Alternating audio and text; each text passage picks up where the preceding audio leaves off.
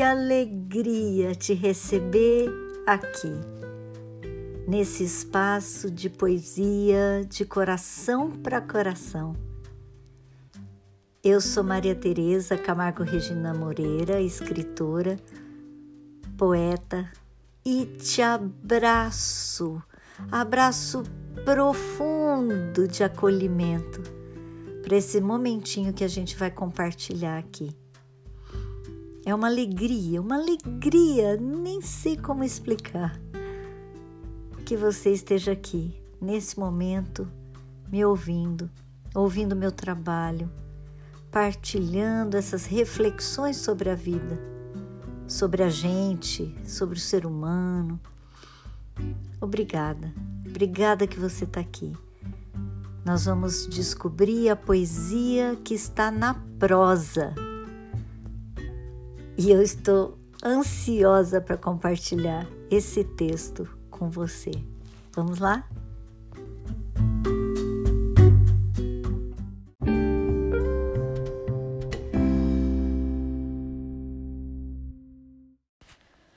O conto de hoje chama-se Vovô e seu relógio e é um conto que foi publicado numa coletânea chamada Conto de um Conto, da editora Ser Poeta, lá de Pernambuco.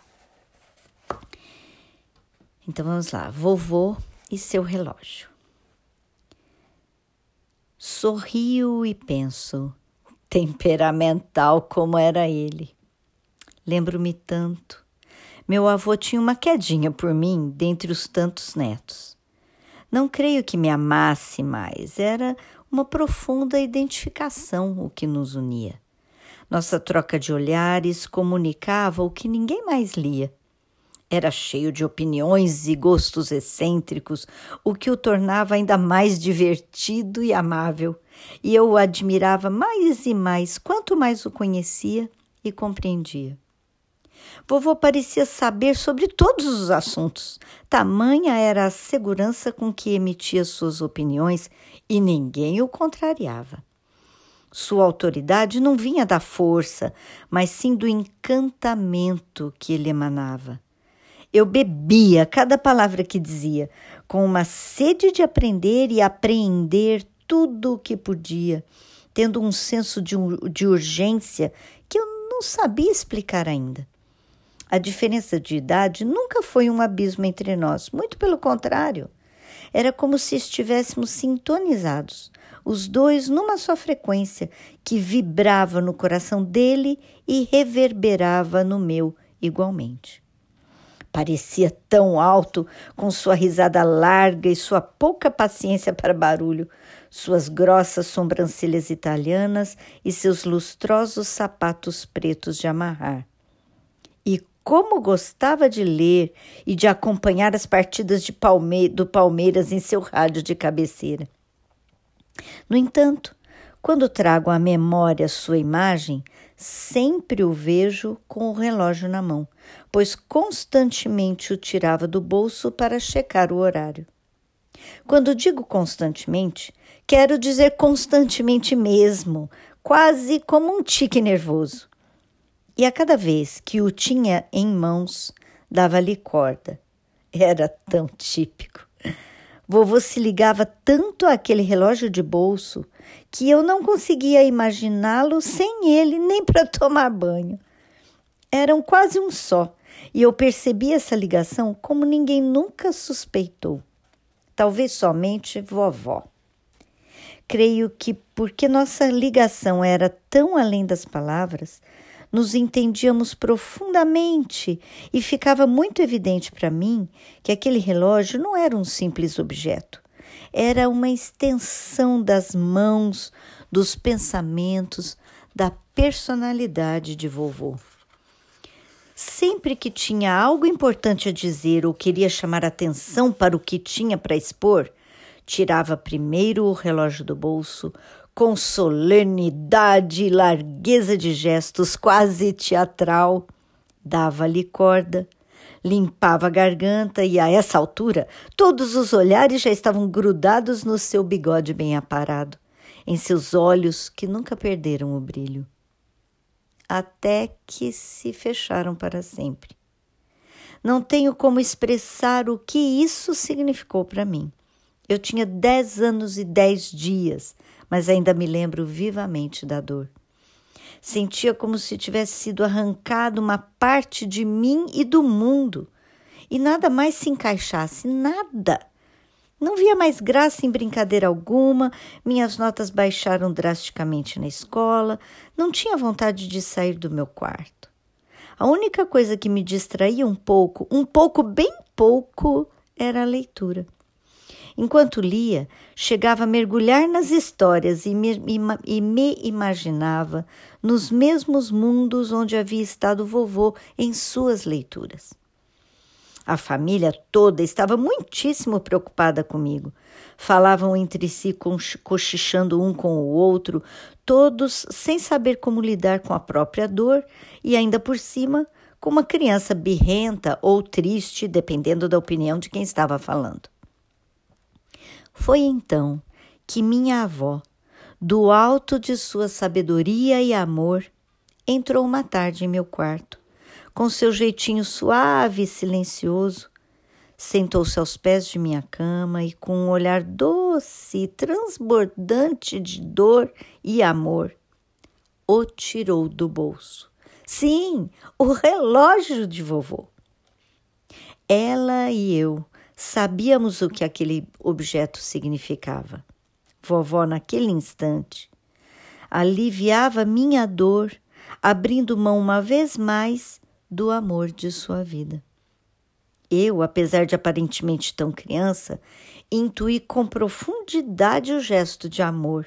Abracei-a o mais forte que podia e me agarrei àquele relógio com a avidez de quem recebe um tesouro. Agora teria vovô comigo para sempre. Mamãe não me permitia levar o relógio comigo para a escola, mas isso já não me importava, pois sabia que ele me esperava em casa e dele eu não desgrudava enquanto almoçava, estudava ou dormia. Não chegava a conversar com o relógio, mas quando o apertava em minhas mãos, não tinha medo de nada. Ainda que caíssem aquelas tempestades cheias de raios e trovões que outrora tanto me apavoravam. Nada temia, pois sentia que o vovô de alguma forma estava ali, pertinho de mim. Eu acreditava nisso, piamente. Fui crescendo, num tempo em que ninguém mais usava relógio de bolso, mas eu o levava comigo sempre, mesmo aderindo ao relógio de pulso que ganhei de presente de papai em minha formatura no ensino médio científico se chamava em minha época, não ensino médio. Ele me acompanhou em meu casamento, no nascimento de meus três filhos, quando fui buscar no orfanato meus dois filhos mais novos. Estava comigo em cada viagem, nas doenças de meus filhos, no acidente de carro que levou tanto de nós. Em cada aula que dei, cada neto que chegou para alegrar-nos. Vovô, ou melhor dizendo, o relógio de vovô, estava sempre comigo. Aproximando-me do meu ocaso, fico a pensar com quem ficará o relógio de vovô. Quero que fique com Natália, minha primeira neta, agora já com quase 15 anos.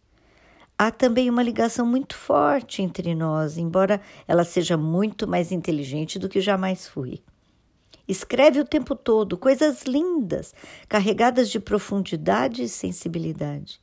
Conversamos muito, conto-lhe minhas histórias ela se interessa tanto, ouve atenta, bebendo cada palavra, ávida de aprender e apreender tudo o que pode, com um notório sentido de urgência. Conheço esse sentimento. Sinto meu coração eternizado no dela e creio que ela intui o mesmo. Ultimamente, o relógio passou a empacar às nove horas. Não todos os dias, excentricamente, empaca quando quer. Quando me dou conta, estão os ponteiros ali paradinhos numa hora qualquer.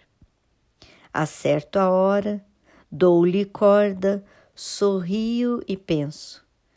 Temperamental, como era ele.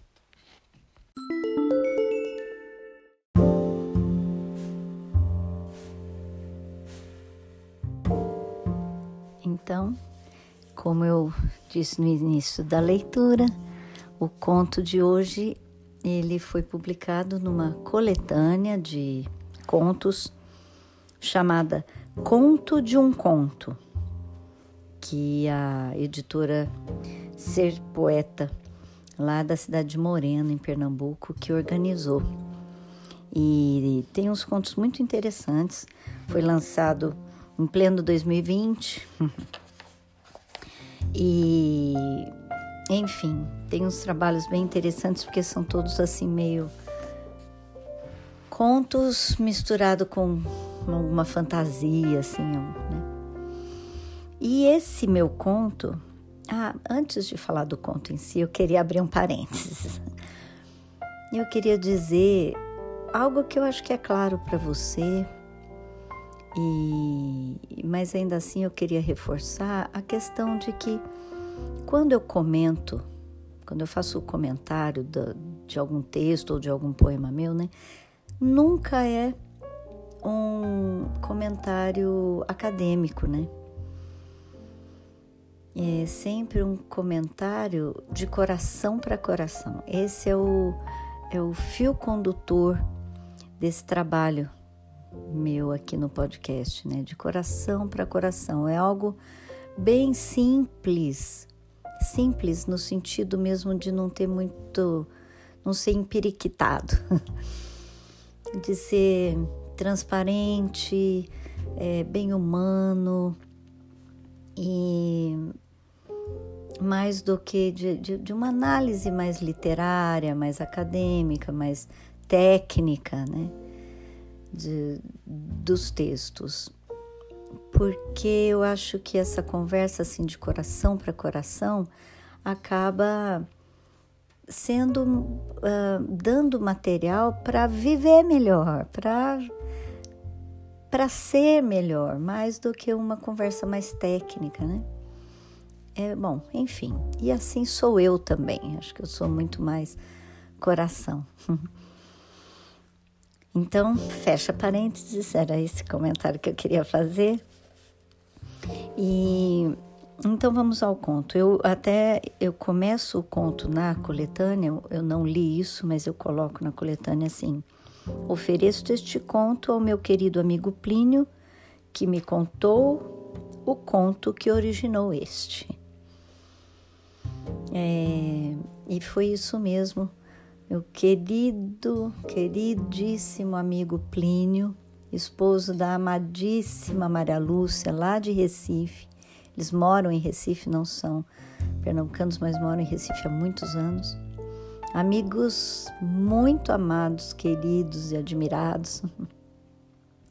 Ele um dia contou que ele usava o relógio do pai dele, um, relógio ainda de corda, e que de uns tempos para cá o relógio estava parando sempre no mesmo horário. Relógio parava e não andava mais. E eu achei aquilo curioso e, e fiquei com essa história do relógio que parava no mesmo horário, fiquei com essa, essa história ali na cabeça, né, né? E acabou virando esse conto do vovô e seu relógio, né? Não tem exatamente a ver com a história que o Plínio me contou, mas ele foi o gatilho, a história dele foi o gatilho que disparou essa história aqui, que eu fui imaginando a história do relógio. E eu quis fazer aqui uma celebração a esses, a esses objetos que trazem a lembrança daquelas pessoas que a gente ama. Não no sentido de apego material, porque na verdade o apego material é muito contrário até meu meu, meu jeito de, de ser, de pensar, de viver, mas no sentido mesmo de trazer a lembrança, né? de fazer presente a pessoa que deu, a pessoa que fez, a pessoa que conseguiu. É, inclusive, eu acho tão lindo chamar quando a gente ganha um presente de alguém, porque o presente é quando a pessoa vai se tornar presente através daquele daquele carinho que se tornou concreto quando ela comprou ou fez ou conseguiu ou ganhou para dar para a gente, né? Acaba sendo a presença da própria pessoa quando a gente vê aquele objeto, aquele presente, torna a pessoa presente, né? Eu acho lindo isso. E dá outro valor, não é só o valor material daquele objeto, mas aquilo é o carinho que ele carrega, é a lembrança que ele traz, né? E esse conto eu quis fazer essa essa celebração desses objetos que são muito marcantes, uh, objetos que fazem parte da vida da gente que, e que se tornam parte de nós até, de tanto de tão próximos e de, do, do uso tão constante que a gente faz deles, e também desse, dessa questão do, do objeto que a gente ganha e que traz presente a pessoa que ama.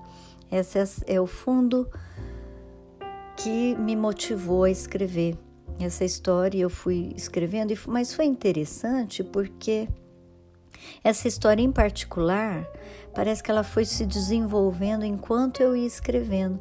Enquanto eu escrevia, ia me surgindo para onde é que a história ia.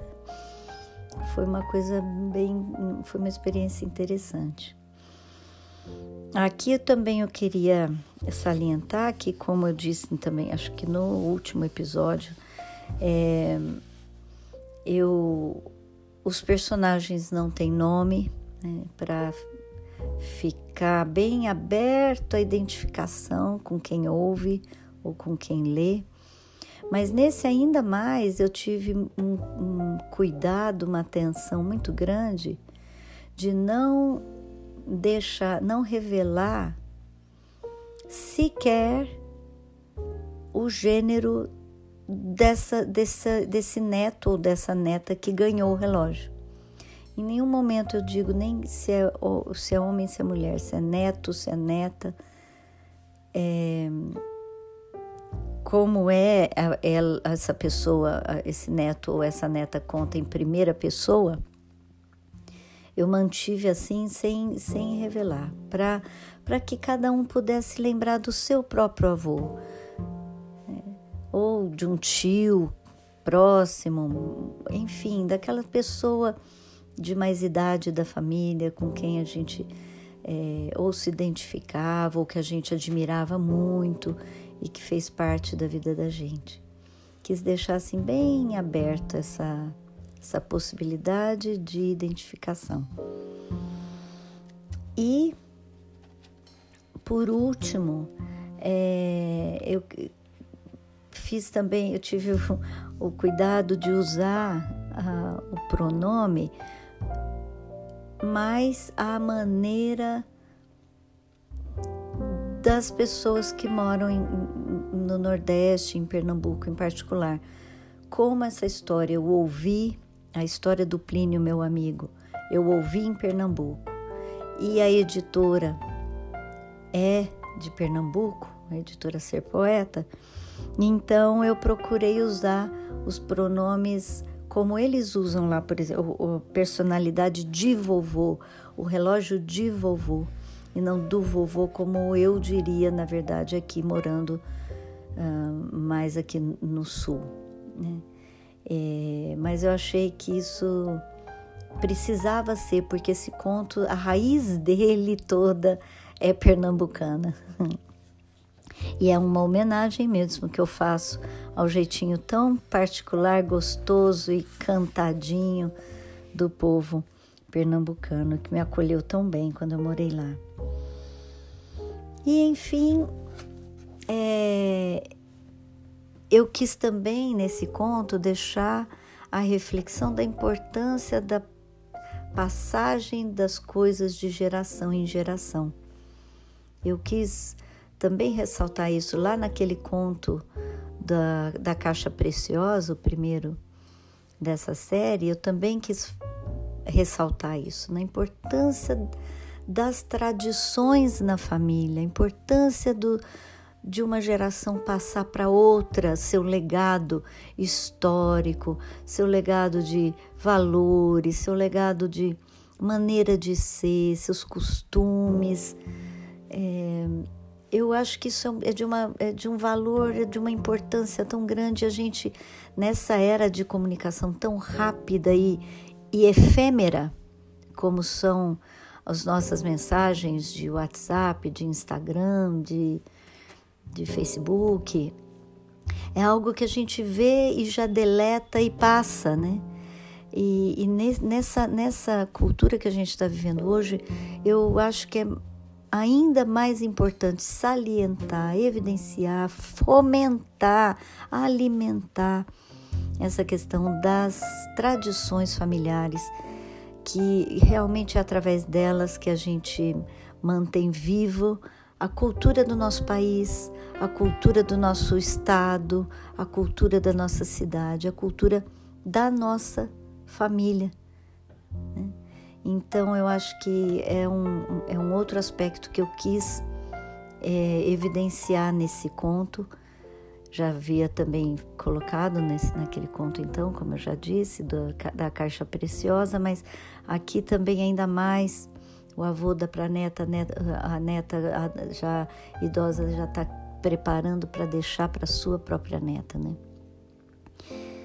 Esse é algo que eu gostaria mesmo de sempre que tiver chance levantar essa bandeira, porque eu acho que é de uma importância humana fundamental. E é isso, acho que esses são os comentários desse poema. Eu agradeço sua escuta de todo o coração mais uma vez. Tem texto diferente para o próximo episódio, eu te aguardo. Estou muito curiosa para ver também o que você vai achar desse próximo texto e desse de hoje, do relógio do vovô. Aguardo seus comentários que têm sido de uma riqueza infinita infinita. Tem sido uma, uma coisa ouvir, uma coisa linda, ler e ouvir os comentários de vocês, de cada um, de você que escreve, que me conta, que me diz. Muitíssimo grata, eu te abraço, te sorrio e, e dou um cheiro, porque hoje eu, o clima é pernambucano, dou um cheiro e me vou. Até semana que vem.